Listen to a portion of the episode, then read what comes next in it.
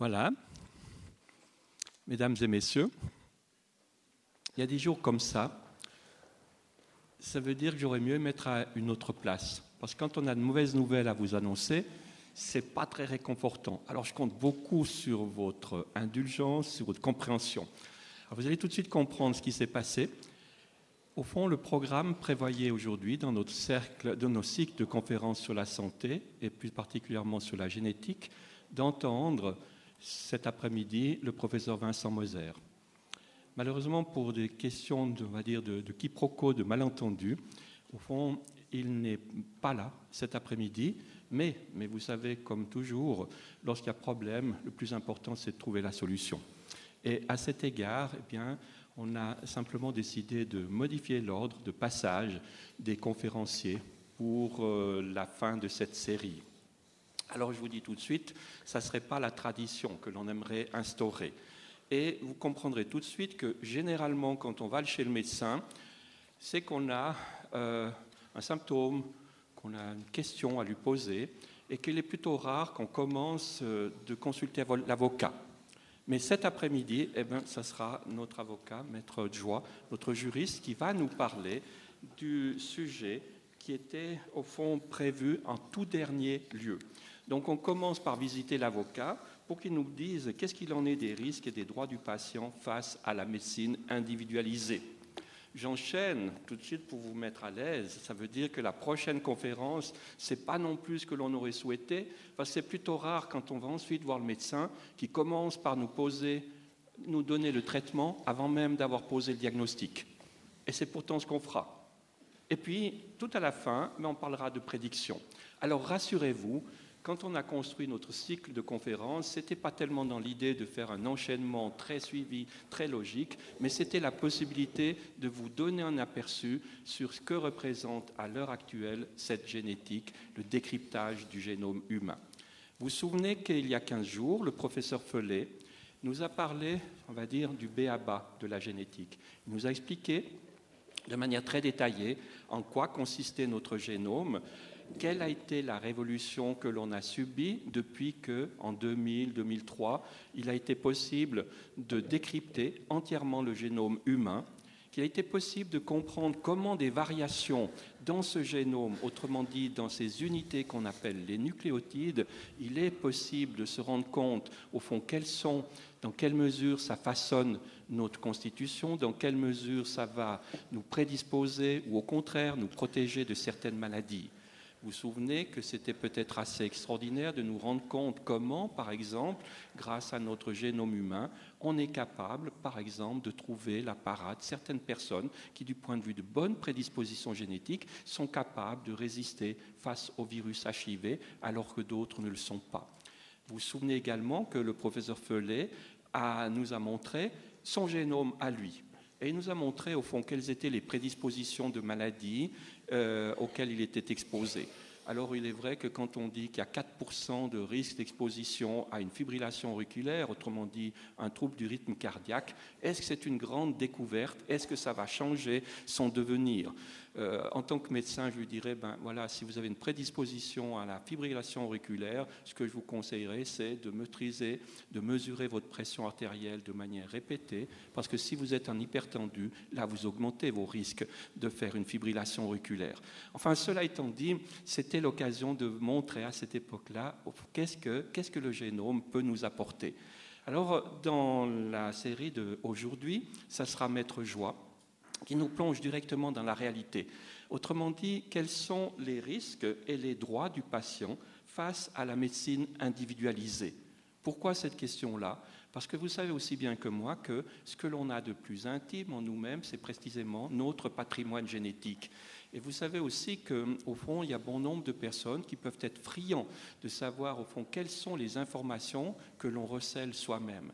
Est-ce que j'ai besoin de vous faire un dessin, par exemple de, l'utilisation malfaisante qui pourrait être réalisée en connaissant certaines particularités de votre génome, par exemple, pour votre option d'assurance maladie. Parce que dès le moment où vous êtes porteur de prédisposition génétique, on pourrait considérer que vous êtes un mauvais risque. Je n'ai pas besoin de faire un dessin pour d'autres prédispositions, par exemple recherche d'emploi ou que sais-je. Donc on voit bien que dès le moment où la technologie nous permet d'aller au plus profond de nous-mêmes, de notre intimité, à ce moment-là, eh nous sommes exposés, bien sûr, à des avantages, mais aussi à des risques. Et je crois que c'était particulièrement important de faire l'appel à Maître Joie, qui puisse nous expliquer quels sont ces risques et ces droits du patient. Alors en deux mots, peut-être Maître Joie, vous le connaissez parce que c'est un chroniqueur scientifique euh, et, juridique également. Euh, vous l'avez peut-être vu déjà à la télévision. Euh, il est volontiers appelé pour donner ses commentaires lorsqu'il s'agit de protection des données des patients. Mais si je lis son CV, il a fait son doctorat en droit à l'Université de Lausanne sur le statut juridique et la brevetabilité du matériel génétique humain. Il a développé sa pratique en matière de litige et de conseil aux entreprises, précisément, plus particulièrement, dans le droit de la concurrence déloyale, pardon, de la propriété intellectuelle, ainsi qu'en droit des contrats et de la responsabilité civile. Parallèlement, il exerce de différentes fonctions et mandats officiels dans le domaine de la santé. Et à ce titre-là, j'aimerais relever deux éléments. Le premier, c'est qu'il a été président de la commission d'examen des plaintes du canton de Vaud pendant plus de dix ans. Il est membre également de la commission cantonale d'éthique de la recherche sur l'être humain depuis plus de 13 ans et il participe euh, au pilotage de projets sanitaires d'envergure. Parmi ces projets-là, il y a notamment la biobanque institutionnelle de Lausanne, dont on reparlera avec le professeur Moser.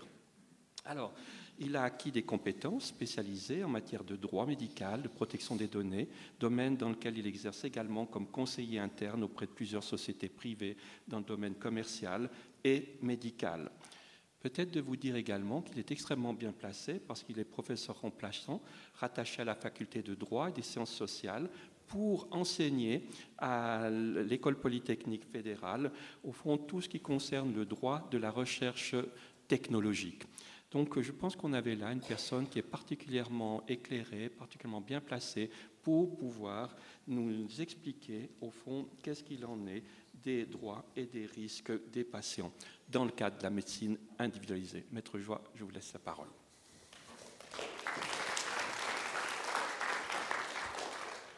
Je remercie le professeur Darioli pour cette présentation euh, assez, euh, assez, assez élogieuse, et extensive en tout cas de, mon curriculum vitae.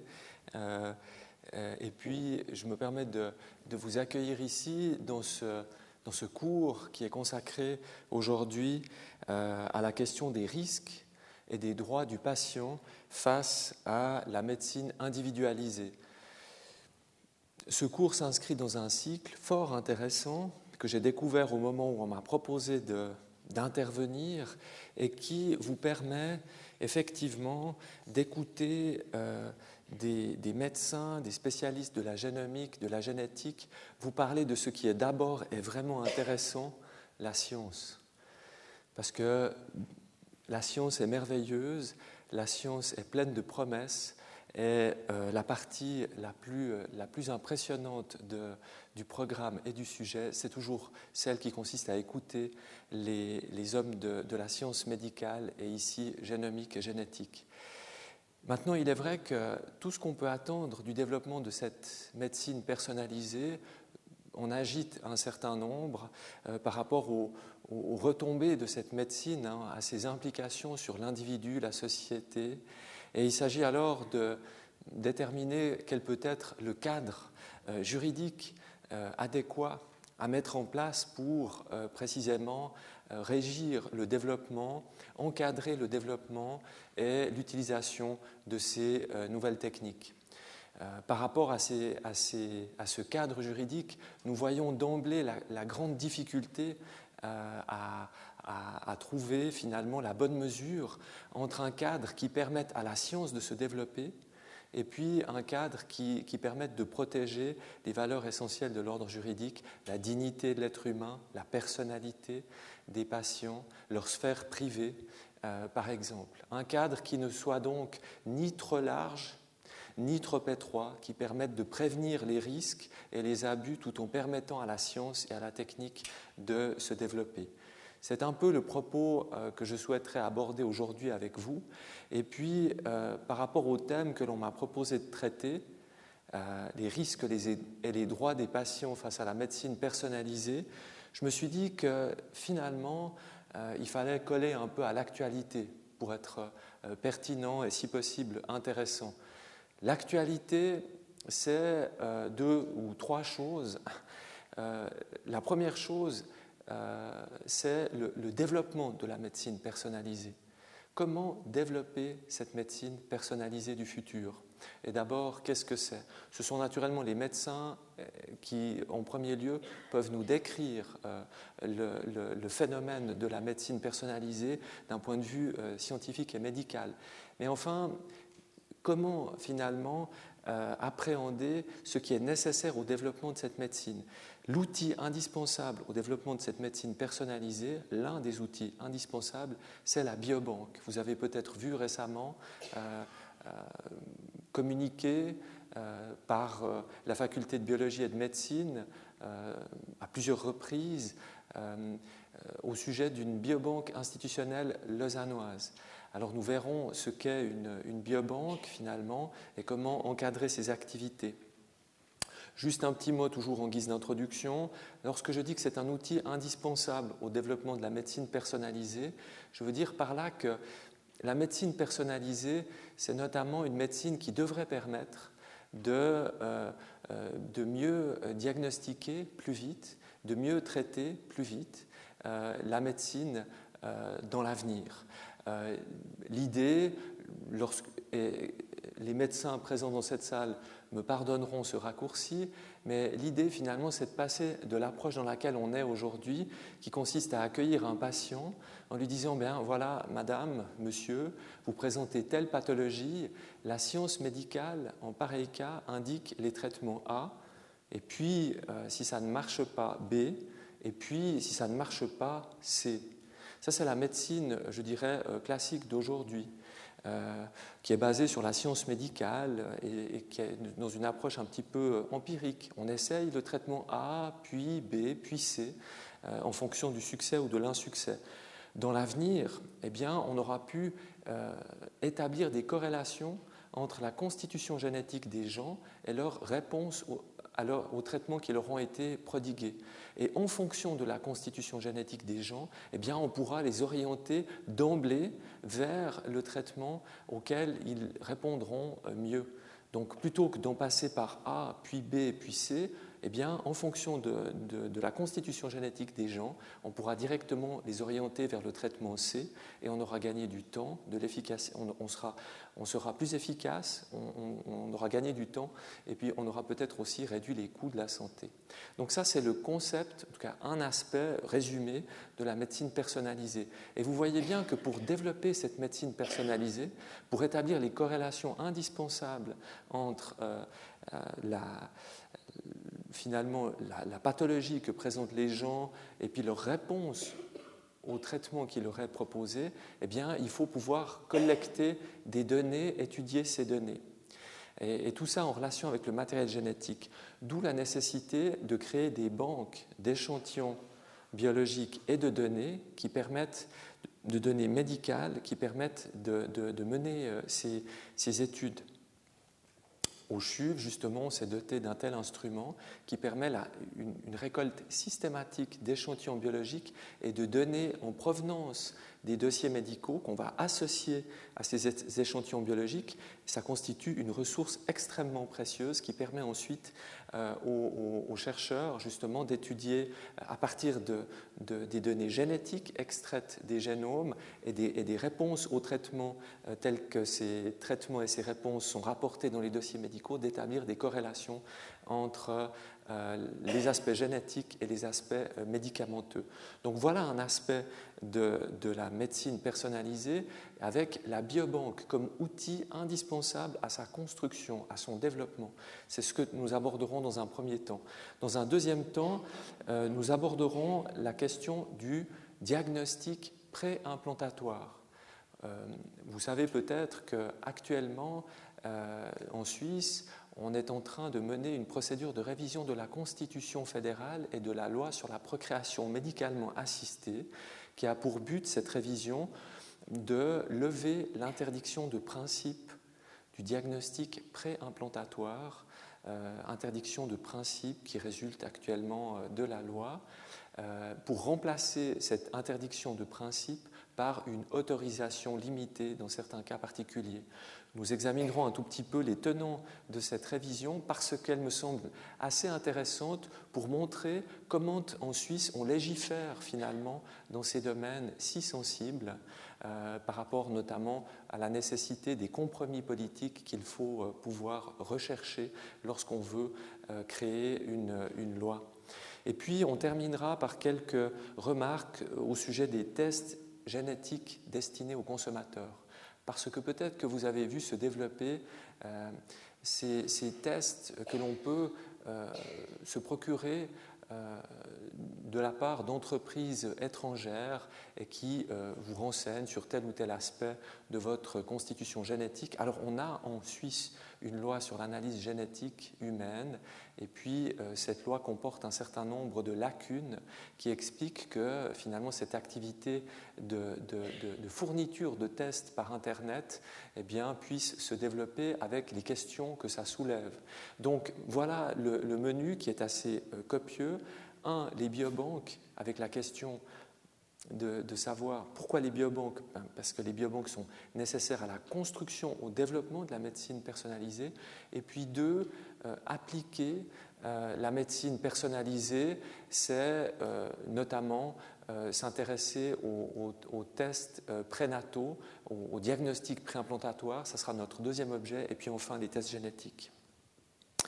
Alors, pour parler de, de ces, de ces de ces biobanques, il faut d'abord relever un point, c'est que les, biobanques sont perçues comme un outil de croissance essentiel pour la médecine de demain.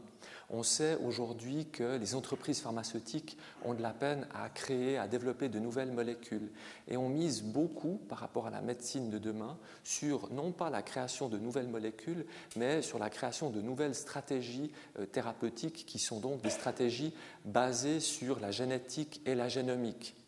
Alors certains posent beaucoup de questions, enfin beaucoup de questions se posent, et certains nous, interrogent sur les bénéfices réels que les individus et la population pourra retirer de cette médecine, euh, qui a ses, défenseurs et qui a aussi euh, ses, euh, pas ses détracteurs, mais disons des, gens un petit peu plus critiques, parce que entre le concept le concept d'une médecine personnalisée et la chose concrète, il y a toujours un saut qualitatif. Et entre les deux, entre l'idée qu'on se fait de la médecine personnalisée qui est merveilleuse et puis sa pratique efficace, eh bien, il va falloir développer un peu de modestie euh, et puis avancer sur le terrain pour voir ce qui peut effectivement être fait.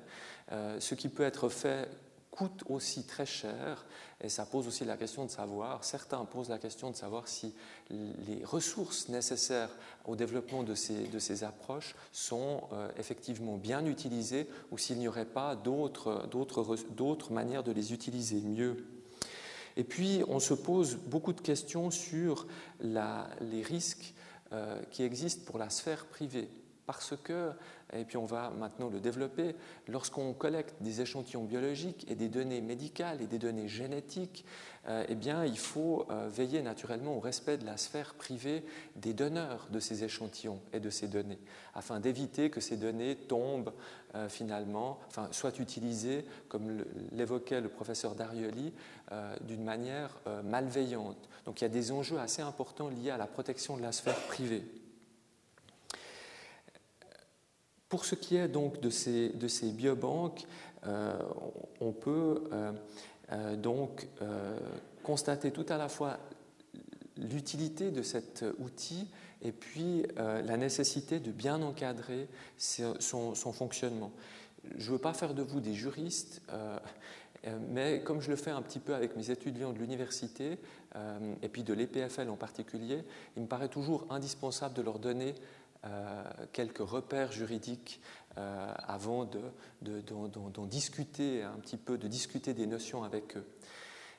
les biobanques donc posent la, question du respect de la sphère privée et de la personnalité des donneurs. Et alors, il faut observer une ou deux choses sur le cadre juridique. Déjà, on, doit observer un premier point, c'est que le cadre juridique n'est pas uniquement suisse. la, base de ce cadre juridique, c'est du droit international avec, à tout seigneur, tout honneur, la Convention européenne des droits de l'homme comme base, comme, qui est le socle de, de protection des droits fondamentaux euh, en Europe. Et puis, on a constaté que cette Convention européenne des droits de l'homme, qui pose des normes très générales, ne suffisait plus euh, à, encadrer les développements de la biologie et de la médecine. Alors on a adopté en Europe, à travers le Conseil de l'Europe, une convention sur les droits de l'homme et la biomédecine qui vient préciser, concrétiser, renforcer ce qui est prévu dans la Convention européenne des droits de l'homme. Donc ça, c'est la base du cadre juridique, la Convention européenne des droits de l'homme, la protection de la, sphère privée qui résulte de ces, de ces, outils, de cet instrument, avec aussi la euh, Convention sur les droits de l'homme et la biomédecine. Et puis, en Suisse, on a naturellement la Constitution fédérale qui protège aussi le droit à l'autodétermination informationnelle. On a aussi le Code civil qui euh, protège les attributs essentiels et individuels de la personne, comme l'utilisation de votre voix, de votre image, euh, de votre sphère privée, de vos données personnelles, de vos données médicales. D'ailleurs, les données médicales font aussi l'objet d'une protection renforcée à travers le code pénal. Et puis, on s'est aperçu que l'utilisation des données les traitements de données se sont tellement développés qu'il fallait adopter une nouvelle réglementation euh, plus précise pour, toute cette, pour, toute cette, euh, pour protéger toute la sphère privée. Et donc il y a aussi un impact de la loi fédérale sur la protection des données qui doit être prise en compte dans l'analyse.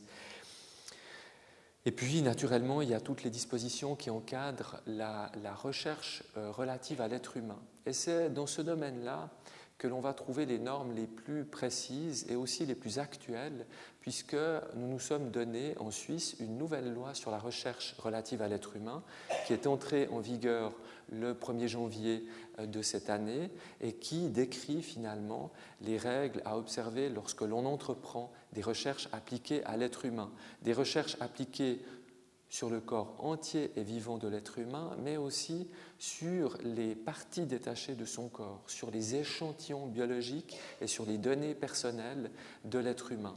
La loi relative à la recherche sur l'être humain traite de ces aspects-là. Elle traite par conséquent de la question des, euh, biobanques. Donc, euh, ce qui est euh, désormais très important pour pour ces, biobanques, c'est de savoir euh, à quelles conditions on peut récolter des échantillons biologiques et des données médicales et puis les utiliser. Et là, euh, euh, une question majeure est celle de savoir si on peut obtenir une autorisation des patients qui permettent de garder leurs échantillons biologiques et leurs données pour les utiliser sur le très long terme. C'est un problème très délicat parce que quand on regarde le fonctionnement de la protection de la personnalité, eh bien, on comprend que euh, que ce soit pour une intervention médicale ou pour l'utilisation de votre voix, de votre sphère privée, toutes les fois où, on vous demande votre autorisation, on le fait en vous donnant une information qui vous permette de mesurer le, risque auquel vous vous exposez. Par exemple, si on vous demande l'autorisation d'utiliser votre image, on va vous dire ah bah, c'est pour telle publication, il n'y en aura qu'une, etc. Puis euh, pour, pour votre voix, bah, on va vous enregistrer. Moi, on m'a dit par exemple qu'aujourd'hui on m'enregistrait euh, pour que, que, l'enregistrement de, de, la conférence puisse être écouté à travers le, le, site de de, l'université, et puis j'ai donné mon accord avec cette utilisation de, ma voix. Euh, maintenant, lorsqu'il s'agit de vos échantillons biologiques et puis de vos données médicales, eh bien, euh, la recherche a besoin de pouvoir les conserver et les mettre à disposition des chercheurs sur le très long terme. On parle parfois de dizaines, voire de dizaines d'années, voire même cent ans.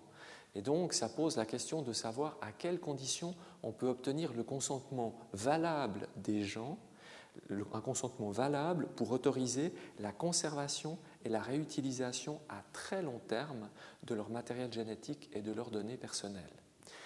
Alors, évidemment, des précautions doivent être prises pour que ce soit possible. Des précautions qui ont euh, pour, but d'anonymiser les, données et les échantillons afin qu'on ne puisse pas, en principe, établir de lien euh, entre la personne originaire de, l'échantillon et des données et l'échantillon et les données euh, en elles-mêmes. Donc, anonymiser, rendre anonyme l'échantillon et les données pour protéger la sphère privée. Mais ça pose d'autres questions parce que si on, découvre euh, au gré des recherches, si on fait des découvertes intéressantes sur la santé euh, des gens, eh bien, si on a coupé ce lien entre leur échantillon, leurs données euh, et elles-mêmes, eh bien, on ne peut plus retourner à ces personnes. Donc on voit que les, questions ne sont, pas, simples pour trouver finalement le cadre légal approprié qui permettent tout à la fois de protéger la sphère privée des gens tout en permettant à la recherche de s'exercer. Et puis ici, euh, notre fonctionnement démocratique, quand il s'agit de poser des règles, eh bien, fait naturellement intervenir le Parlement. Et avant le Parlement, le constituant. Euh, on sait qu'en Suisse, le texte fondamental, c'est la Constitution fédérale qui crée, au fond, qui pose un certain nombre de principes, qui consacre des, valeurs et des droits, et puis pour toute l'activité législative, hein, qui pose la pierre angulaire de la loi, ce que le Parlement devra respecter dans son activité législative. Et puis alors, une fois que euh, le constituant a dans une norme un peu programme, hein, décrit au fond euh, ce que le Parlement, euh, comment le Parlement devra légiférer. Enfin, quand le constituant a posé les, grands principes à, observer, les principes à observer, eh bien ensuite il appartient au Parlement, qui fonctionne comme une commission d'éthique, il appartient au Parlement de déterminer le contenu de cette norme euh, appropriée à trouver. Je dis que le Parlement fonctionne comme une commission d'éthique parce qu'il lui appartient d'identifier les intérêts concrets qui entrent en ligne de compte et puis euh, les valeurs à prendre en compte. le respect de la dignité de l'être humain, justement, le, respect de la, personnalité euh, et de la sphère privée, la liberté de la science. Et donc, le Parlement doit identifier les intérêts qui entre en ligne de compte, effectuer une pesée, de, ses intérêts et puis déterminer le contenu de la norme, le contenu de la loi. Et on voit donc que euh, cette démarche s'appuie sur une, une approche euh, éthique hein, dans laquelle on va d'abord interroger les médecins pour qu'ils nous, et les chercheurs pour qu'ils décrivent un tout petit peu au Parlement quels sont les enjeux du point de vue de la science et de la médecine. Et puis après, on va, euh, dans une approche euh, éthique, au fond, euh, déterminer quels sont les, les, principes et, valeurs à prendre en considération. Et on voit donc que finalement, dans les rapports entre l'éthique et le droit, eh bien l'éthique intervient tout à la fois avant le droit, parce que l'éthique y plonge ses racines, si vous voulez, et puis l'éthique intervient aussi, je dirais, après le droit ou après la norme juridique, parce que la loi contient un certain nombre de directives. Hein, la loi contient des directives et quand il s'agit d'appliquer la loi, eh bien, il faut toujours se souvenir de, des, valeurs éthiques qui ont présidé à son adoption. L'éthique intervient donc avant la loi et puis après la loi. Avant la loi parce que la loi y plonge ses racines et puis après la loi parce qu'il faut repenser aux valeurs éthiques et aux principes euh, éthiques et les prendre en considération lorsqu'il s'agit d'appliquer la loi. Et il faut aussi les utiliser lorsqu'il s'agit de faire évoluer la loi. On le verra tout à l'heure avec le cas du diagnostic préimplantatoire. Mais euh, pour terminer sur, sur cette question de, de biobanque, eh bien vous comprenez que la biobanque, c'est un outil indispensable au développement de cette médecine personnalisée parce qu'on doit pouvoir établir des corrélations entre la constitution génétique des gens et puis la réponse à leur traitement médical et que ça n'est pas possible sans pouvoir euh, séquencer des génomes, donc déterminer un certain nombre de, obtenir un certain nombre de données génétiques, les rapprocher des données cliniques et puis voir en fonction de ces données génétiques et cliniques euh, comment on a répondu euh, à tel ou tel euh, traitement. Et on comprend aussi que ces données génétiques sont sensibles, qu'il faut les protéger, qu'il faut trouver un cadre qui permette finalement à, cette à la sphère privée d'être protégée. Et puis, vous avez compris par là aussi que, naturellement, Lorsque on, est à l'hôpital, la chose la plus évidente, c'est que quand on veut nous soigner, eh bien, on, obtienne notre consentement. C'est le consentement éclairé, tout le monde connaît. Ce qui est un petit peu moins connu, mais ce qui apparaît maintenant de plus en plus clair, c'est que ce, consentement éclairé doit être obtenu pas seulement pour les, interventions euh, euh, euh, médicales, euh, c'est-à-dire les, interventions thérapeutiques sur le corps entier et vivant de l'être humain, mais on doit aussi obtenir un consentement éclairé sur euh, l'utilisation des parties détachées du corps humain et des données médicales. Et c'est les mêmes principes qui vont s'appliquer. Pour pouvoir intervenir valablement sur le corps de quelqu'un pour le soigner, il faut obtenir son consentement éclairé. Pour pouvoir utiliser ces, déterminations corporelles, donc des échantillons biologiques prélevés sur lui et ces données médicales pour faire de la recherche, on doit aussi obtenir son consentement éclairé. Et, à plus forte raison lorsqu'il s'agit de euh, collecter des échantillons et des données sur le très long terme et d'obtenir un consentement dit général qui est supposé couvrir, c'est-à-dire euh, rendre acceptable sur le plan juridique l'utilisation de ces, euh, de, euh, matériels biologiques et données sur le très long terme. Donc tout ça exige évidemment une, euh, information correctement, correctement faite, un formulaire de consentement, et puis vous trouvez par exemple sur le site de la Biobanque institutionnelle lausannoise toute, la documentation qui est proposée aux, personnes qui acceptent de donner un échantillon euh, biologique et, de donner aussi accès à leurs données médicales. On leur explique les tenants et aboutissants de cette démarche scientifique avec la possibilité naturellement pour les gens de retirer leur consentement s'ils devaient le souhaiter à, euh, à, un moment ou à un autre. Euh, voilà pour euh, les, biobanques. Euh, j'en viens maintenant à un deuxième sujet qui est celui du diagnostic préimplantatoire. Alors comme je le disais tout à l'heure, le diagnostic préimplantatoire fait actuellement l'objet d'une procédure de révision de la Constitution et de loi, de la loi fédérale sur la procréation médicalement assistée. Quel est l'objet de cette révision? Eh bien, l'objet de cette révision, comme je le mentionnais en préambule, c'est de remplacer l'interdiction du diagnostic pré-implantatoire, qui résulte actuellement du droit, remplacer cette interdiction de principe par une autorisation euh, dans des cas euh, bien spécifiques. De quoi parle-t-on?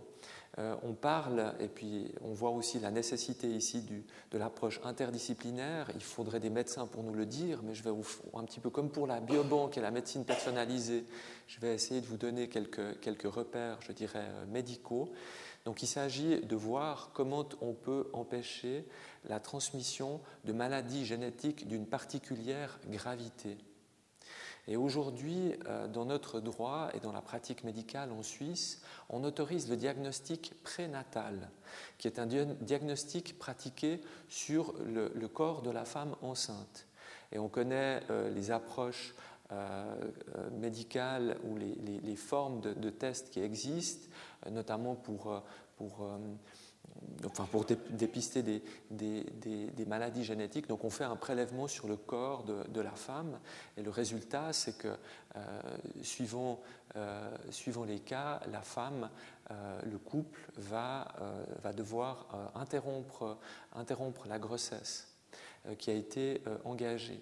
Donc cette, procédure de, révision concerne le diagnostic préimplantatoire qui est actuellement interdit alors que le diagnostic prénatal, lui, est autorisé. Ce qui est un tout petit peu contradictoire, vous en conviendrez, parce que euh, euh, finalement, euh, l'enfant à naître est comme mieux protégé dans l'éprouvette, puisqu'on ne peut pas le tester dans l'éprouvette, il est mieux protégé dans l'éprouvette qu'il ne l'est dans le corps de la femme. Enceinte. C'est un peu contradictoire. Ça va contre l'idée qui gouverne la protection juridique de l'enfant à naître, contre l'idée d'une protection juridique qui doit se renforcer au fur et à mesure du développement de l'enfant à naître. Et ici, on a ce paradoxe, cette contradiction d'un enfant à naître mieux protégé dans l'éprouvette qu'il ne l'est dans le corps de, la femme, parce que dans l'éprouvette, on ne peut pas le tester, mais dans le corps de la femme, on peut. Et finalement, cette situation est problématique pas seulement euh, par rapport aux aspects logiques, parce qu'on trouve que ça serait mieux d'avoir un droit, un droit qui soit logique, mais, par rapport à la situation concrète euh, qui est que euh, dans l'état actuel de notre législation, on va pousser des femmes et des couples à entreprendre des grossesses avec tous les espoirs que cela suscite, pour ensuite devoir, selon les cas, interrompre euh, cette grossesse avec, toutes les risques, avec tous les risques et toutes les souffrances qui en résultent. Donc voilà un tout petit peu les, tenants de cette, révision. Et puis, il me paraît euh, euh, intéressant de, vous expliquer euh, brièvement comment et pourquoi on en est arrivé à cette situation quelque peu paradoxale. Alors, pour l'expliquer, il faut faire un tout petit peu d'histoire et puis se souvenir déjà que la procréation médicalement assistée est apparue en Suisse euh, elle était aux, alentours des années 80 avec une première insémination artificielle euh, euh, et fécondation in vitro à Bâle en 1982. Peut-être que vous vous souvenez de, de la petite Louise Brown, le premier enfant issu de l'insémination artificielle, euh, c'était en, 1978 que l'on a qu'elle est, née en Grande-Bretagne, alors que le premier bébé euh, éprouvette suisse est, né en 1985 au Tessin. Donc ça, c'est l'apparition des techniques de procréation médicalement euh, assistées qui ont soulevé naturellement beaucoup d'espoir et, beaucoup de craintes également. Et les médecins ont été les premiers à s'en préoccuper. Et c'est eux qui se sont euh, dotés des règles médico-éthiques qui manquaient à l'encadrement de leurs pratiques à travers l'Académie suisse des sciences médicales qui a adopté ses premières recommandations en 1981, euh, qu'elle a ensuite révisées en 1985, puis en 1990, pour finalement les retirer en 1992 lorsque ces directives de l'Académie suisse des sciences médicales, qui ne sont, qui ne sont pas du droit, il s'agit simplement de directives médico-éthiques, lorsque ces directives se sont trouvées en, confrontation avec l'article 24 neuviès que le peuple a adopté en cette année 1992, qui consacrait le droit de connaître ses, ascendants, là où les directives de l'Académie suisse des sciences médicales consacraient le secret, la protection du donneur de gamètes. Donc c'est juste pour dire que les médecins ont été les premiers à se préoccuper de la nécessité d'adopter des normes euh, mais les cantons ne sont pas, ne sont pas restés euh, inactifs. Euh, entre 1985 et 1995, beaucoup de cantons ont légiféré dans ce domaine avec, avec des solutions très très variables. Euh, certains se montraient très restrictifs, d'autres étaient beaucoup plus euh, euh, libéraux. Et puis, finalement, on avait, dans les législations restrictives, on a même eu des recours contre certaines législations cantonales qui interdisaient tout recours aux techniques de procréation médicalement assistée. Et le tribunal fédéral a sanctionné ces, ces législations trop restrictives, disant les cantons ne peuvent pas complètement interdire l'utilisation des techniques de procréation médicalement assistée. Le tribunal fédéral a donc sanctionné euh, certaines législations cantonales parce qu'il fallait euh, laisser quand même aux, hommes et aux femmes la possibilité d'utiliser leur liberté personnelle et leur liberté de choisir certaines, certaines formes de médecine de, procréatique. Mais la véritable impulsion pour ce qui est du cadre euh, légal de la, procréation médicalement assistée en Suisse, a été donné par une initiative du Beobachter, du Schweizerische Beobachter, contre l'application abusive des techniques de reproduction et de manipulation génétique à l'espèce humaine. Initiative du Schweizerischer Beobachter. Et puis, le Conseil fédéral a pris peur en voyant cette, cette législation très restrictive et, s'est mobilisé pour développer un contre-projet qui a pris la forme d'un article constitutionnel l'article 24 neuvième de la Constitution fédérale, de l'ancienne Constitution fédérale. C'est devenu maintenant l'article 119 de la nouvelle Constitution depuis 1999. Euh, un, article qui euh, finalement euh, prévoyait un cadre pour le génie génétique et la procréation médicalement assistée. Et finalement, cet article a, été adopté contre l'initiative du Beobachter simplement pour faire passer ce projet, il a fallu donner des gages à certains partis politiques et à certains euh, milieux conservateurs. Et ces partis politiques conservateurs craignaient euh, un certain nombre de dérives liées au diagnostic euh, préimplantatoire, raison pour laquelle on a interdit ce diagnostic préimplantatoire.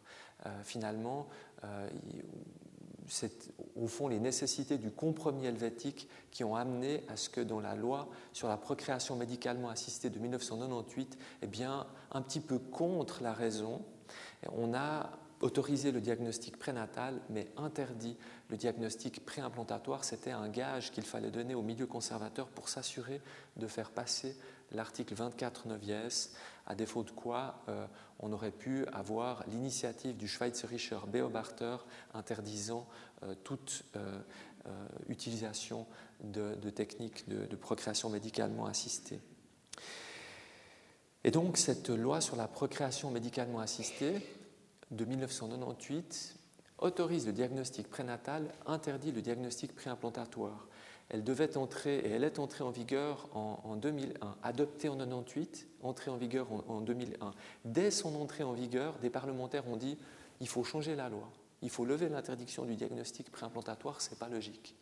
Et puis là, le Parlement a dit Ouh là, doucement, doucement, euh, il faut respecter la démocratie, le peuple a parlé, euh, on vient d'adopter une loi, en 1998, on ne va pas, en 2001, au moment où elle entre en vigueur, euh, entreprendre une révision de cette, de cette loi. Par conséquent, on a attendu quelques années, euh, on a attendu jusqu'en 2005, et là, le Parlement a demandé au Conseil fédéral de préparer une révision de la loi ayant pour objet de lever l'interdiction du diagnostic préimplantatoire. Et c'est finalement euh, ce que le Conseil fédéral a fait. Il a préparé, on lui a donné ce mandat en 2005, en 2007, il a entamé les travaux nécessaires en mettant en place une commission euh, parlementaire. Et puis, on a obtenu de cette commission, en 2009, un premier projet euh, qui a fait l'objet d'une première procédure de consultation. et puis, cette première procédure de consultation, elle a montré des, des résultats assez critiques. Pourquoi? Tout simplement parce que le premier projet prévoyait de effectivement lever l'interdiction du diagnostic préimplantatoire pour la remplacer par une autorisation euh, limitée dans des cas bien spécifiques. Des cas bien spécifiques, ça veut dire qu'on ne fait pas du diagnostic préimplantatoire un moyen pour choisir la couleur des yeux et, et ce genre de choses. Non, non, non, non. On l'utilise uniquement pour prévenir la transmission de maladies génétiques d'une particulière gravité, avec une liste limitative dont le contenu évoluera avec le temps. Mais c'est ça l'idée. Remplacer l'interdiction de principe complète par une autorisation limitée. Le premier projet, premier projet de 2009, euh, comportait ce volet-là, c'était bien. Simplement, le projet de 2009, le projet euh, comportait un, enfin, manquait un, un problème, c'est qu'il ne touchait pas du tout à une interdiction qui figure dans la Constitution interdiction de développer en dehors du corps de la femme plus de trois embryons imprégnés. Et au fond, cette interdiction qui est ancrée dans la Constitution rend impossible à pratiquer le diagnostic préimplantatoire selon les règles de l'art euh, médical et, la, science médicale d'aujourd'hui. Donc, ce qui n'était pas très satisfaisant avec ce premier projet, c'est que d'un côté, il levait l'interdiction du diagnostic préimplantatoire, puis d'un autre, il laissait subsister dans la Constitution une interdiction qui, en fait, rend impossible la pratique de cette technique. D'où un deuxième projet qui, euh, euh, euh, qui, a été,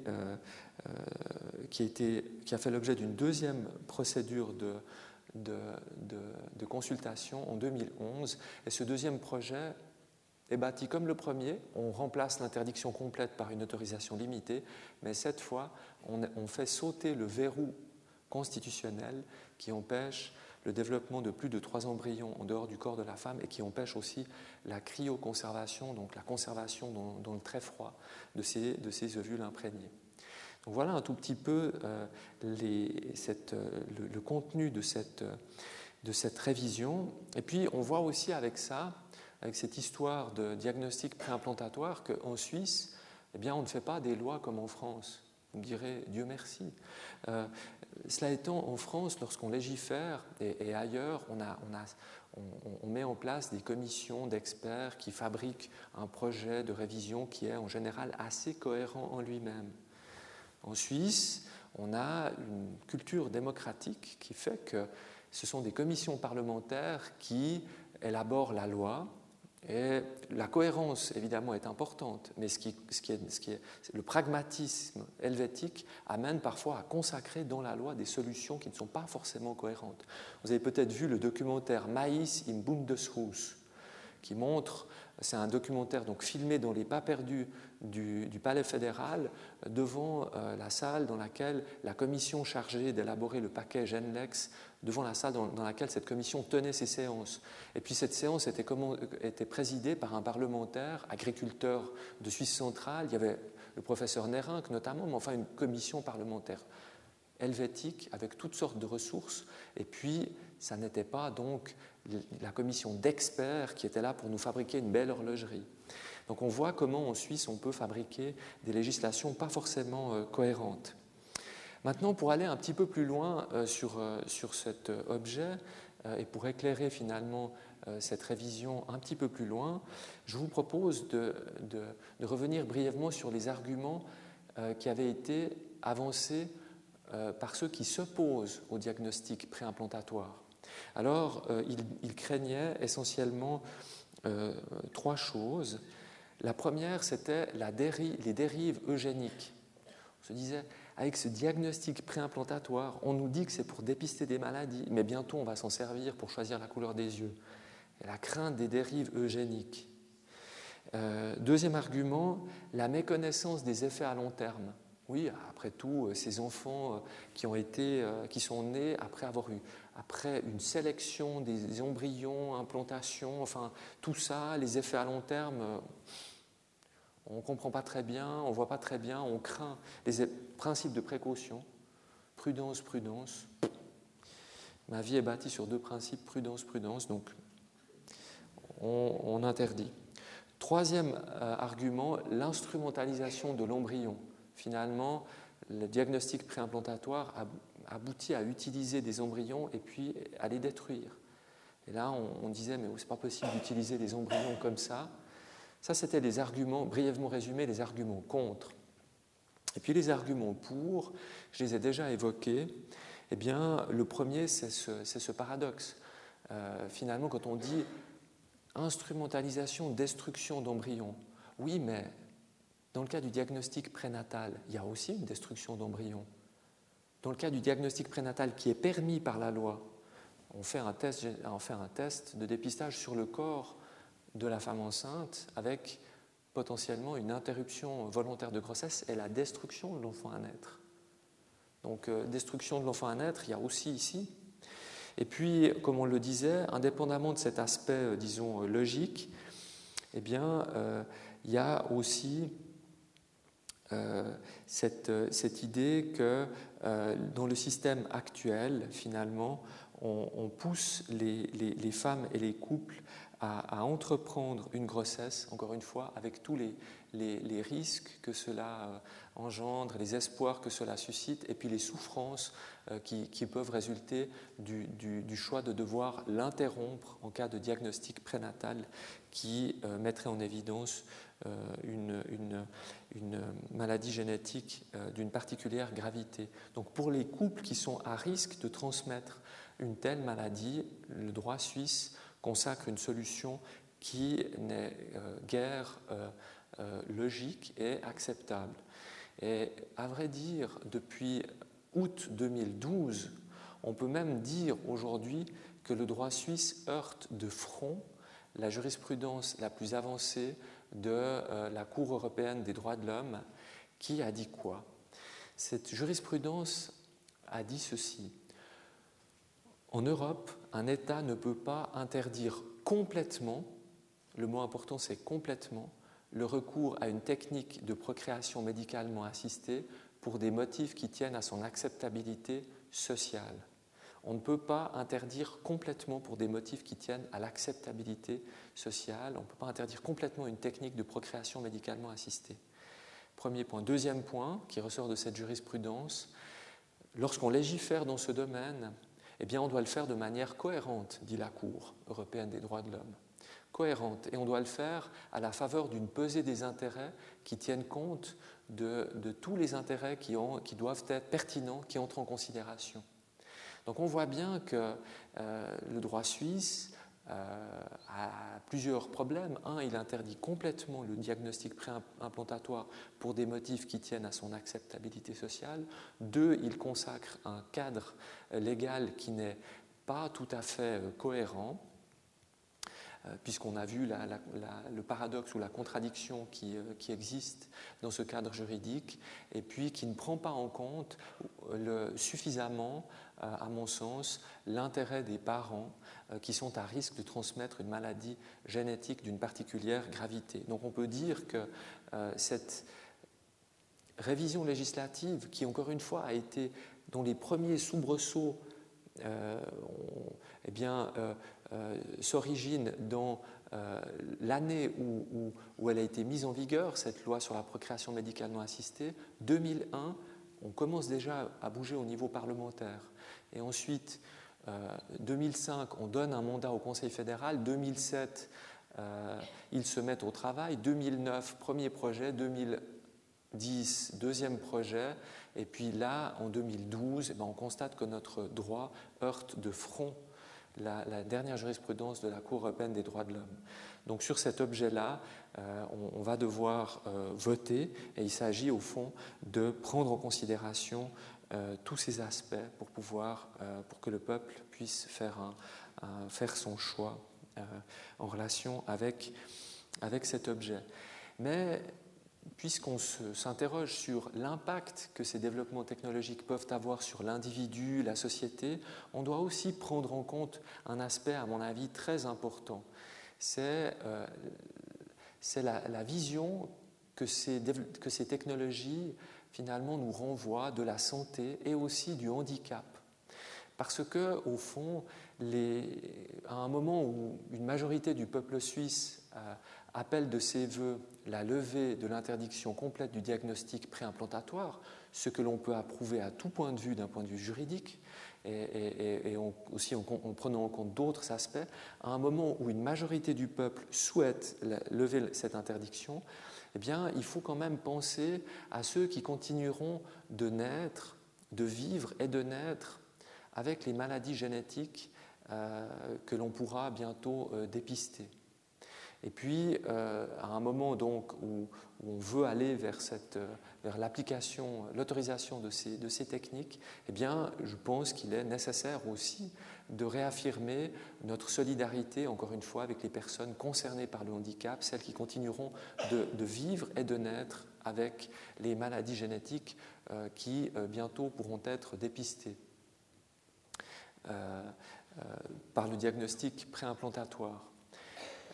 D'ailleurs, encore un, point, si on considère un, autre aspect qui n'est pas lié au diagnostic préimplantatoire, la trisomie 21 par exemple, la trisomie 21 ne fait pas partie des maladies qui pourront être détectés par le diagnostic préimplantatoire, parce qu'on considère qu'il ne s'agit pas d'une maladie génétique euh, euh, héréditaire, la trisomie résulte, euh, n'est pas, pas considérée comme une maladie génétique héréditaire, elle, elle, peut, résulter de, de, la loterie génétique au moment où, les, chromosomes se, mettent en place au moment de la méiose, mais je ne suis pas le mieux placé pour en parler, mais retenez simplement que ça ne fait pas partie, la trisomie 21, des, de, la, de la liste des maladies qui pourront être dépistées par le diagnostic préimplantatoire. En revanche, la trisomie 21 connaît une évolution importante aussi en relation avec des, diagnostics euh, dits non invasifs.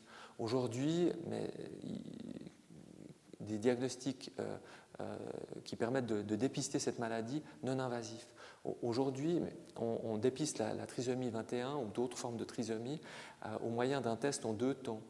Il y a un premier test, et puis en fonction du score à ce premier test, eh bien, on, va vers un deuxième test, un deuxième examen, qui est la myosynthèse, qui présente ce deuxième examen un risque de fausse couche. Et voilà qu'on a mis en place des diagnostics dits non invasifs, des diagnostics génétiques qui permettent de, dépister les trisomies sans avoir besoin de, passer par, euh, par et avec le risque de fausse couche que la myosynthèse présente. Le risque est assez limité, euh, disent les spécialistes, risque de fausse couche, mais il existe quand même, il est considéré comme significatif. Et voilà que sur le marché déjà, on a des tests qui permettent de dépister la trisomie 21 euh, d'une façon euh, beaucoup plus simple, non invasive, prise de sang, test génétique, et, euh, et, on sait euh, ce qu'il faut savoir. Et, au fond, par rapport à ces tests, là aussi, on se pose la question de leur impact sur l'individu, la société, la perception de la santé, du handicap par la société. Et vous avez peut-être entendu, au, tournant de l'année passée, le Conseil fédéral a annoncé euh, que la, la, trisomie 21 ferait désormais partie des, maladies de la liste des maladies congénitales et reconnue comme une maladie congénitale pouvant donner lieu à des prestations de l'assurance invalidité. Comment ne pas mettre cette annonce en relation avec le fait que dans l'avenir, bientôt, très bientôt, grâce à ces tests euh, prénataux euh, euh, non invasifs, eh bien, il y aura moins d'enfants trisomiques qui naîtront. Par conséquent, moins d'enfants trisomiques qui naîtront, moins de coûts pour l'assurance, et on peut donc euh, intégrer la trisomie sur la, liste des maladies congénitales. On voit bien qu'il y a, euh, tout un tas de paramètres qui sont finalement pris en compte dans les décisions politiques. Je, ne vous dis pas que ce qu'il s'agit là d'un des motifs ou d'un, des considérants de la, décision du Conseil fédéral. Je dis juste qu'il y a une coïncidence euh, dans, le temps et les mesures entre le développement des tests non invasifs pour dépister la trisomie 21, et puis euh, euh, l'admission de la trisomie 21 sur, dans la liste des maladies congénitales pouvant donner lieu à des prestations de la part de l'assurance invalidité. Il y a peut-être aussi encore un calcul politique, peut-être, mais c'est une, hypothèse, qui est de donner des gages, là aussi, aux milieux qui... Euh, qui défendent, euh, qui s'opposent finalement au diagnostic préimplantatoire.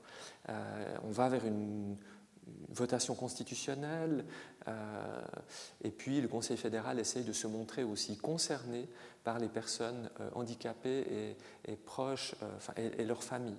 Donc on peut peut-être voir aussi dans cette, dans cette mesure un gage qui aurait été donné aux milieux qui sont proches du, handicap. Voilà pour le, dia le diagnostic préimplantatoire. Pour terminer, euh, je, souhaiterais simplement évoquer euh, assez rapidement les, tests génétiques destinés aux consommateurs.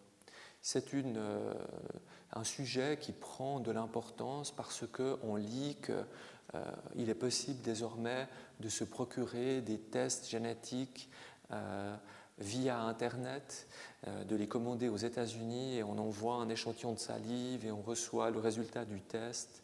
Euh, et puis finalement, euh, ça inquiète un tout petit peu parce qu'on se demande vers quelle, vers quelle, euh, vers quelle société et avec on, va, et puis avec quel risque pour la, pour la sphère privée. Alors, ça me permet d'aborder un autre volet législatif, après les biobanques et la loi sur la recherche relative à l'être humain, après le diagnostic préimplantatoire et la loi sur la procréation médicalement assistée, on a les diagnostics génétiques délivrés directement aux consommateurs et la loi sur l'analyse génétique humaine. Parce qu'en Suisse, on a une loi sur l'analyse génétique humaine qui, finalement, euh, a pour but, euh, elle aussi bâtie sur l'article 24 neuvies de la Constitution, que j'évoquais tout à l'heure, qui est la, base constitutionnelle de tout le programme législatif dans le domaine de la, de la médecine génétique, eh bien, cette loi, elle a pour but de, déterminer, de, déterminer, les conditions précises auxquelles on peut utiliser l'analyse génétique dans le domaine de la médecine, euh, des rapports de travail, euh, de l'assurance et puis de la responsabilité civile. Le professeur Darioli évoquait tout à l'heure les risques qui sont liés à l'analyse génétique lorsque cette analyse génétique permet, par exemple pour une assurance, ou permettrait d'identifier quels sont les bons risques. Ah ben oui, parce que si on vous demande euh, de faire une analyse génétique, enfin, si on autorisait euh, la possibilité pour les assureurs de demander des analyses génétiques pour accepter ou non des assurés, eh bien, ils pourraient euh, finalement sélectionner les, bons risques et, ça serait commode. La loi interdit ce type de, de pratique et puis, pour ce qui est des rapports de travail, eh bien, ça n'est que dans des cas euh, très précis qu'il est possible d'envisager une, analyse génétique dans, les, rapports de travail. Dans le domaine médical, en gros, il faut, euh, euh, que l'analyse génétique, finalement, soit liée à la possibilité de, de prévention ou de soins. Euh, et puis, il faut aussi un conseil génétique. Finalement, euh, on, est conscient de la nécessité d'accompagner, d'informer les gens avec sérieux et compétence toutes les fois où on envisage euh, une analyse génétique dans le domaine médical. Un, on ne fait pas d'analyse, là on n'a pas de possibilité de, de, de, prévention ou de traitement. Et puis deux, quand on le fait, on le fait de façon encadrée. Et c'est la raison pour laquelle cette loi contient une interdiction des trousses génétiques euh, ayant pour objet un, diagnostic. Euh, euh, donc la, loi interdit la distribution de, de, trousses génétiques, comme on les appelle, de kits d'analyse génétique ayant pour objet un diagnostic. Ça, c'est ce que prévoit la loi sur l'analyse génétique humaine. Elle dit, au fond, euh, on, ne peut pas euh, vendre à un non-professionnel, c'est-à-dire un, un, particulier, à un patient, une trousse d'analyse génétique, un kit d'analyse génétique qui aurait pour, euh, pour, but un diagnostic, parce que le but de la loi est de protéger les gens par rapport au recours de l'analyse génétique dans le domaine médical, et comme je l'ai dit, il faut que ce soit encadré, conseil génétique, etc. Maintenant, le problème que l'on a, c'est que euh, euh, c'est le principe de la territorialité des lois. Le droit suisse s'applique en Suisse sur le territoire suisse.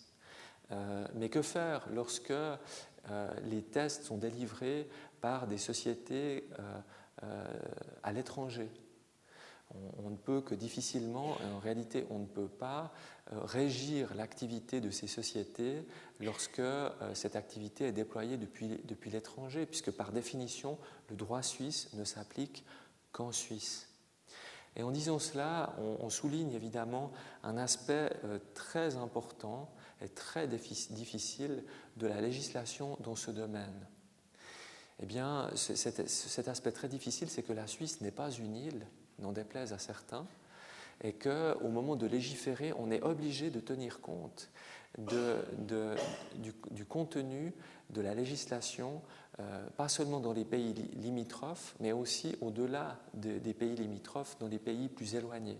Et il s'agit par conséquent d'avoir une, approche dans la, manière de légiférer qui tienne compte, encore une fois, des droits étrangers.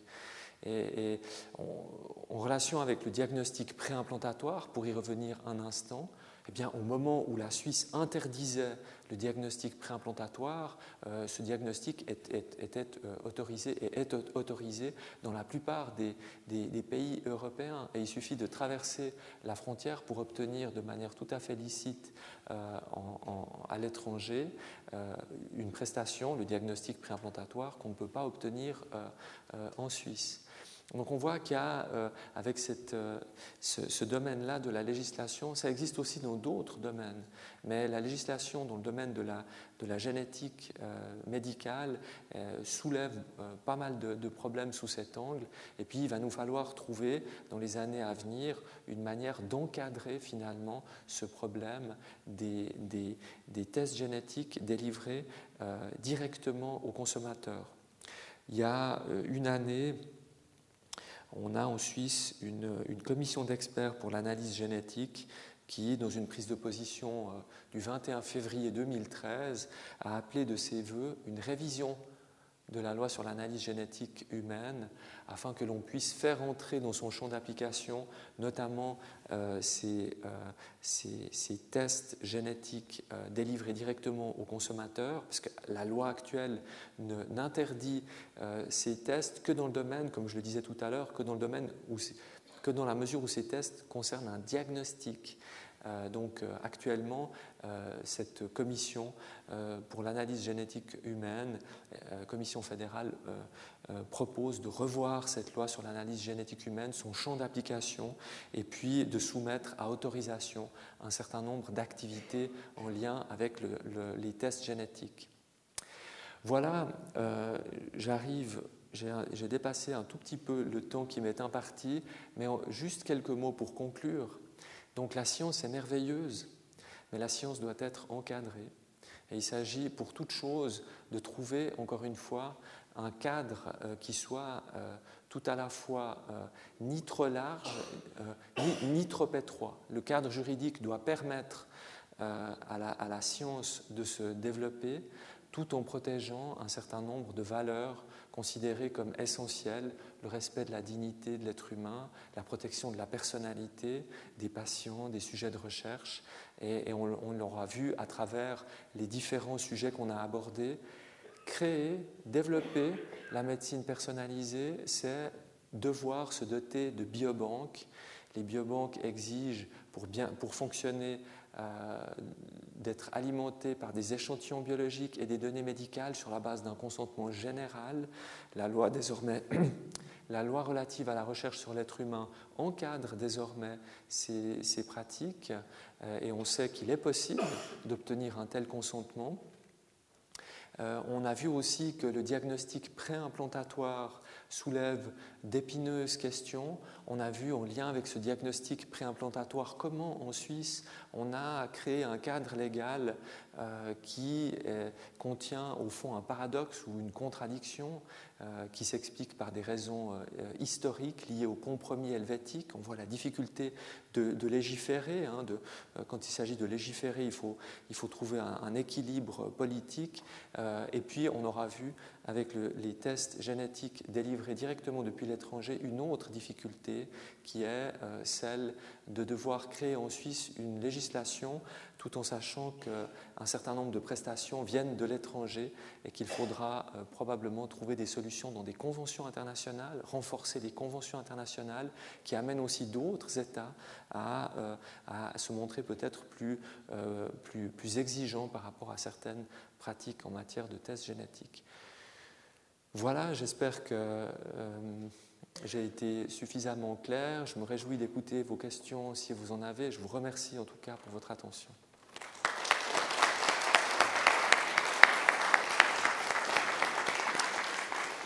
Voilà, Maître Joie, merci beaucoup. Je pense que vous avez appris beaucoup de choses. C'était certainement des éléments que vous ignorez. Vous avez vu qu'on touche au plus profond de la vie, quand même beaucoup de questionnements qui, qui sont là, et que sans aucun doute, ça nécessite ce qu'on appelle un apprentissage sociétal. Au fond, ce que l'on souhaitait, c'est quand même que, à partir de ces réflexions, vous ayez la possibilité d'aller plus en profondeur, de parler autour de vous, parce qu'il y a des enjeux fondamentaux qui sont là. Vous avez aussi compris que, certainement, en ayant entendu Maître Joie, maintenant, au fond, vous aurez certainement plus d'intérêt également dans entendre la semaine prochaine le professeur Michelin qui nous parlera des acquis thérapeutiques et puis du professeur Moser qui nous parlera plus particulièrement de, la prédiction. Et notamment, il est à même de vous expliquer ce que c'est cette biobanque de Lausanne puisqu'il en est le directeur. Alors, j'ouvre la discussion maintenant. Qui aimerait poser une question? Oui, madame.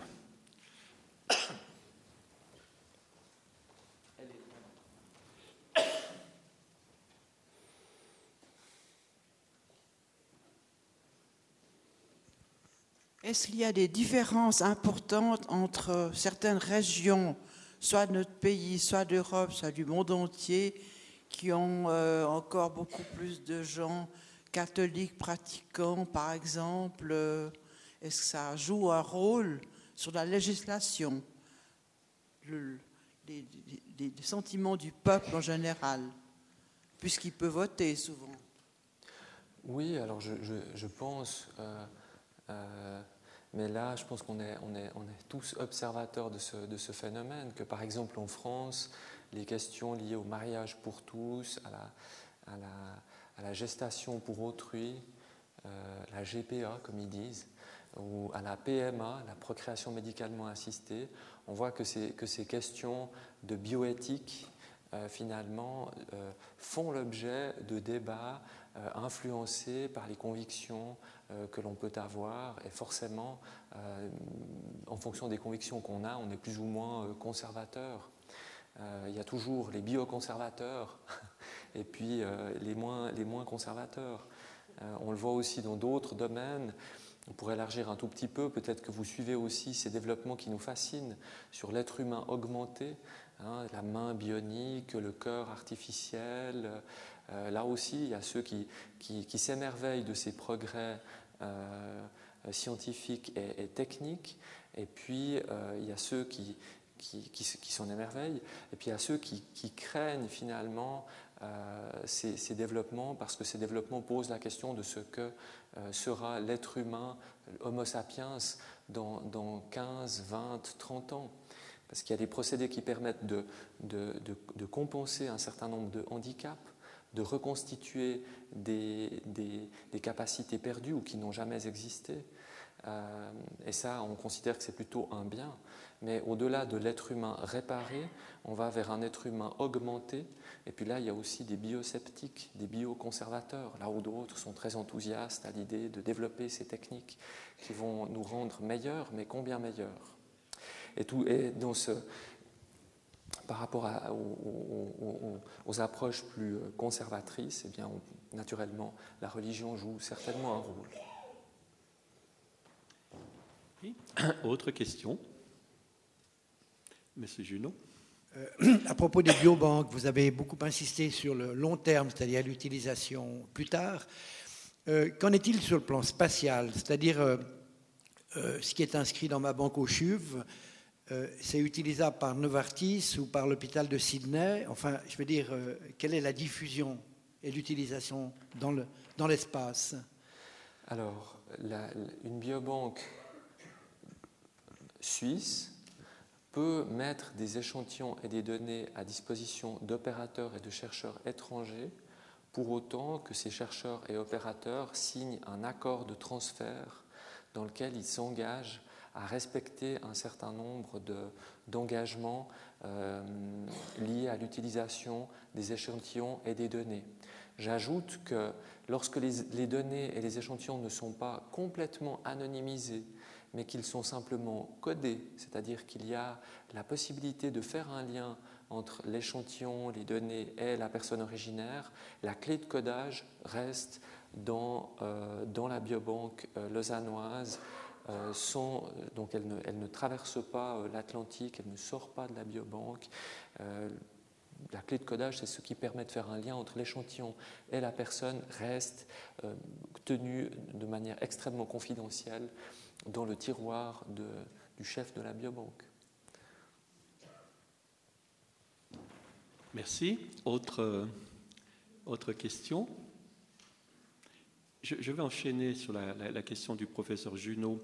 Euh, au fond, c'est vrai que quand on parle de, de biobanque, on peut se dire, mais est-ce que désormais, puisque ces échantillons sont à disposition, est-ce que les chercheurs fous pourront procéder comme bon l'entend Vous voulez commenter là-dessus, de savoir quelles sont les conditions de réutilisation de ces, de ces données biologiques, des données personnelles?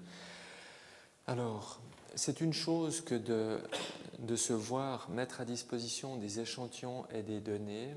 C'est autre chose que de savoir comment on peut les utiliser.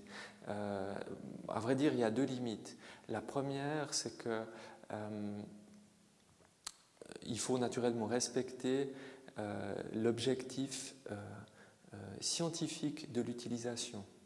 Les échantillons sont mis à disposition de chercheurs. Ils doivent être utilisés à des fins scientifiques. Ça, c'est prévu par la biobanque. Et puis après, quand on fait des recherches à caractère génétique, bah, il faut aussi prendre en compte le, reste de la législation qui vient limiter certaines utilisations. on ne peut pas faire n'importe quoi dans le domaine de la, de la génétique, il y a un certain nombre de, de, de, techniques ou de procédés qui sont interdits. Par exemple, le clonage. Et puis, euh, ben voilà, toutes, ces, toutes ces, les interdictions liées à l'utilisation de certains, de, certains, de, certains éléments biologiques ressortent aussi de, la législation euh, en général. Et puis, dans le prolongement de votre question, on peut aussi s'interroger sur euh, les, questions de propriété intellectuelle également.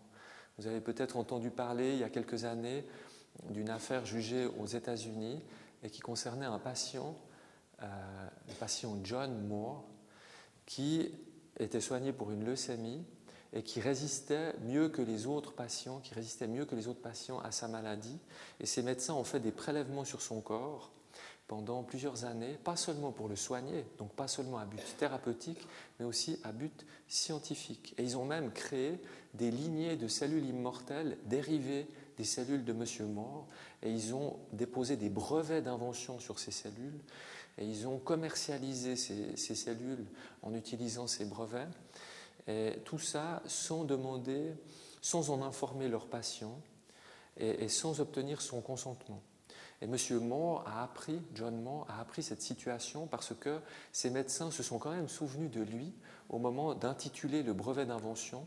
Ils l'ont intitulé du nom de leur patient et c'est comme ça que le patient a su qu'on euh, utilisait ces cellules. Alors il a fait un, procès à, ses médecins, indélicats, et puis aussi aux entreprises pharmaceutiques qui avaient obtenu des licences sur, euh, sur ces sur ces lignées cellulaires.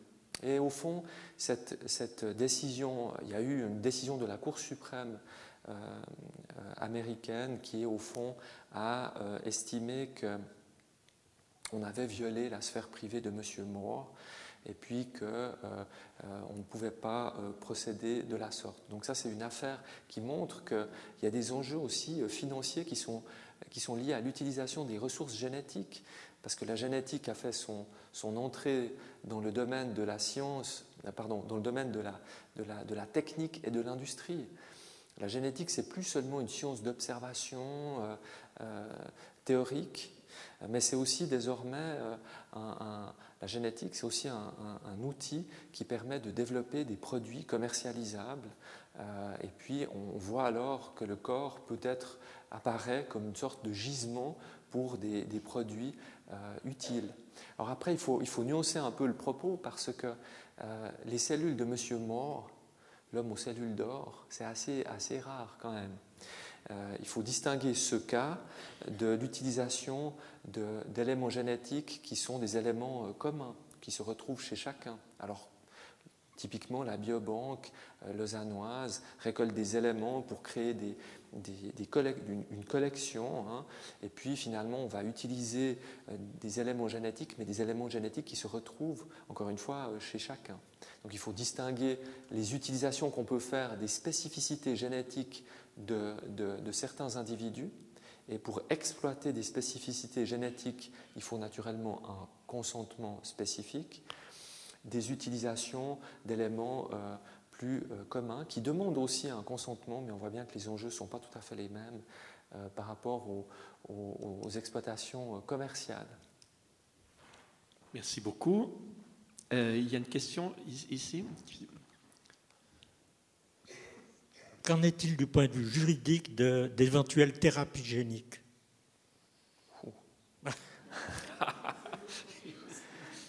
Alors, la thérapie génique, c'est déjà là, euh, mais il y a effectivement des, mesures euh, des restrictions particulières et, une prudence particulière à, observer dans la manière de, soigner l'être humain à l'aide de ce, type de, thérapie où on prélève des cellules et on réinsère des cellules modifiées. Ça demande évidemment beaucoup de précautions. Et puis la loi sur la, recherche relative à l'être humain, évidemment, euh, va encadrer le, développement de ce type d'approche et, de, médecine avec une exigence d'autant plus importante que les risques sont, élevés. Actuellement, il n'y a, pas de prescription. Actuellement, il ce qui existe dans la loi, est-ce qu'il existe quelque chose actuellement, dans la loi actuelle? Il n'y a pas, pas d'interdiction de, de, ni de disposition très spécifique à, ce sujet. Dernière question. Euh, Marcel, le euh, docteur Baucher. Dans les années 90, il y a eu une commission sur la protection des données dans le monde de la santé, d'où il est sorti entre autres que les Suisses étaient parfaitement heureux de la manière dont on les protège en termes de protection des données, parce qu'il n'y a pratiquement pas de procès intenté pour des infractions à la aux dispositions de la protection des données. Est-ce que les Suisses sont toujours aussi heureux maintenant en 2015 Bon, alors on, dit de, donc donc, euh, monsieur indique, j'espère que vous l'avez entendu, qu'une étude avait montré dans les années 90, c'est ça? Que les, que les Suisses s'estimaient assez bien protégés du point de vue de la, protection des données. la question étant de savoir si ça a changé ou pas. il y a un certain nombre d'événements qui euh, défraient l'actualité euh, par rapport à l'Internet, etc., qui évidemment nous rendent assez inquiets. disons de manière générale que la protection des données, c'est la loi qui dont on dit que c'est la loi la, plus souvent violée en Suisse avec la loi sur la circulation routière. Donc, pour vous dire euh, euh, si c'est massif, simplement le plus souvent on, l'ignore. Euh, et puis, au fond, cette loi, comme je le disais tout à l'heure, elle, elle, a été créée à un moment où on s'est aperçu que les traitements de données étaient devenus si importants comme phénomène qu'il fallait se doter d'une loi spécifique. Jusque-là, on arrivait à régir le phénomène sur la base d'une simple, disposition du Code civil, l'article 28, qui dit toute atteinte à la personnalité est illicite sauf consentement de l'intéressé, intérêt public ou privé prépondérant ou autorisation de la loi. On avait cette norme cadre, cette norme générale. Et puis ça a pris une telle ampleur, les développements technologiques ont été tels qu'on a créé la loi sur la protection des données qui, pose des principes euh, très clairs sept grands principes. Et puis, quand on regarde les choses de près, ben, on constate que ces grands principes, souvent, ne sont pas respectés. Euh, que ce soit dans le domaine commercial avec euh, les utilisations marketing de, données, carte Cumulus. Je ne dis pas que la carte Cumulus ne, s'appuie pas sur, un cadre, sur un, comporterait des aspects illicites, mais je veux dire, les utilisations de données à des fins commerciales, euh, par exemple, euh, posent un, problème important et il y a des tas d'enregistrements de données ne, qui ne respectent, et de traitements de données qui ne respectent pas cette loi. Mais après, il y a aussi le problème euh, de la, dimension internationale quand vous avez des opérateurs qui sont à l'étranger. Là aussi, on a un problème avec la dimension euh, internationale et puis la nécessité de renforcer les principes au niveau international dans des conventions qui les précisent, qui les renforcent, pour que ensuite ces conventions soient appliquées par les États. C'est comme ça qu'on pourra améliorer, élever le niveau de protection. Parfait. Ah oui, euh, la dernière, toute dernière question. Euh, Mireille. Oui, j'aimerais juste euh, vous demander euh, ce qu'il en est dans la loi suisse à propos du droit de ne pas savoir. Parce qu'il y a un article de la Convention de biomédecine qui dit que les gens ont le droit de savoir. Mais ça m'avait beaucoup frappé parce qu'à l'époque, j'avais travaillé dans une commission à Strasbourg là-dessus. Qu'en est-il en Suisse du droit de ne pas savoir à propos d'une maladie grave ou d'une analyse génétique? Alors on considère que le droit de ne pas savoir est un droit de la personnalité. Et puis, euh, si vous regardez par exemple la, biobanque, la documentation de la biobanque institutionnelle lausannoise, la feuille d'information et la feuille de consentement, eh bien vous, constaterez on, interpelle spécifiquement les gens sur la question de, de savoir, s'ils veulent ou non savoir. Oh la belle phrase. Donc c'est un droit de la personnalité que de choisir de ne pas être informé des, informations relatives à sa, propre santé qui seraient mises en évidence par les chercheurs utilisant les ressources et les données de la biobanque. Maintenant, pour aller un petit peu plus loin, qu'est-ce qu'on fait euh, je précise d'ailleurs que ça ne sera pas le cas général, parce que le but des, chercheurs, encore une fois, c'est d'utiliser des collections à des fins de recherche, et puis ils vont en principe bien peu s'intéresser à la santé individuelle des personnes qui ont donné des échantillons. Mais enfin, on pourrait quand même découvrir des informations importantes pour la santé des gens, mais que fait-on lorsque on découvre une information importante et que la personne avait exercé son droit de ne pas savoir? Qu'est-ce qu'on fait d'un point de vue, euh, je dirais, éthique est-ce qu'on en reste au, choix qu'il a fait de manière anticipée? Ou bien est-ce qu'on lui dit, euh, Madame, Monsieur, euh, vous avez donné un échantillon à la biobanque, vous avez autorisé l'utilisation de vos données personnelles, vous avez exercé votre droit de ne pas savoir Il se trouve qu'on a mené des activités scientifiques à partir de vos échantillons. Est-ce que vous maintenez votre choix? Est-ce qu'on peut faire ça? Est-ce qu'on doit faire ça Du point de vue de l'éthique biomédicale, les principes de l'éthique biomédicale, respect de l'autonomie, bienfaisance, non-malfaisance, justice? Comment est-ce qu'on va arbitrer ici la, discussion entre l'exercice d'un droit et puis l'éthique? Je disais tout à l'heure que l'éthique intervient à la fois avant le droit et après le droit. Ben, le droit y plonge ses racines. Ici, euh, l'autonomie du patient, il a exercé un, choix du point de vue de son droit de la personnalité, mais au fond, quelle est la valeur de ce choix, notamment lorsqu'il s'est écoulé une période assez importante entre le moment où il a exprimé le droit de ne pas savoir et puis le moment où on fait la découverte pouvant l'intéresser? Comment on fait? Alors ça, il n'y a pas de réponse, enfin, c'est pas blanc ou noir, et puis, je suppose qu'il euh, faudrait examiner la question dans le cadre d'une commission d'éthique clinique pour finalement adopter une position qui soit la plus juste possible. Parfait. Je crois que l'heure est arrivée de euh, féliciter Maître Joie. Je pense qu'on peut l'applaudir.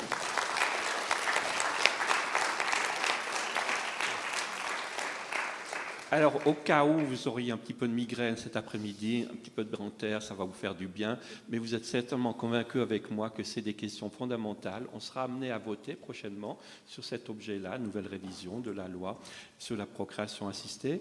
Et donc, de ce fait, je pense qu'on on a espéré vous donner quelques éléments supplémentaires. Euh, pour pouvoir vous décider d'avoir euh, faire un choix en meilleure connaissance de cause. Alors euh, j'aimerais ne pas rater de vous présenter la prochaine conférence. Donc ça sera le, le 17, ça sera le professeur Micheline, et puis lui va nous parler des acquis euh, et des espoirs thérapeutiques avec euh, la, médecine personnalisée ou individualisée. Et puis, une semaine plus tard, ça sera le professeur Moser. Tous les deux ont la particularité d'avoir été des assistants de prix Nobel de médecine. Euh, pour Vincent, c'était en génétique. Pour monsieur, Michelin, qui est à la fois un physicien, ingénieur physicien de l'EPFL et en même temps médecin. Il a été l'assistant du professeur j'ai oublié son nom maintenant, euh, qui était prix Nobel de chimie euh, l'année dernière. Donc on a là des belles pointures qui seront capables de nous dire dans le quotidien, au fond, qu'est-ce que peut nous apporter cette euh, médecine individualisée. Cela étant dit, on, on, arrivera également à la fin avec de notre programme d'hiver, le 31 mars, et la tradition veut que c'est un sujet d'actualité qui vous est présenté. Et en l'occurrence, vous avez vu que Lausanne et environ construit en hauteur. Alors euh, la conférence d'actualité sera intitulée Construire en hauteur un tour d'horizon. Donc c'est un tour d'horizon, ce n'est pas la tour d'horizon. Ce sera le monsieur Mathieu Jacquard, qui est architecte, qui viendra nous faire cette conférence. Bon retour chez vous. Merci beaucoup d'être venu.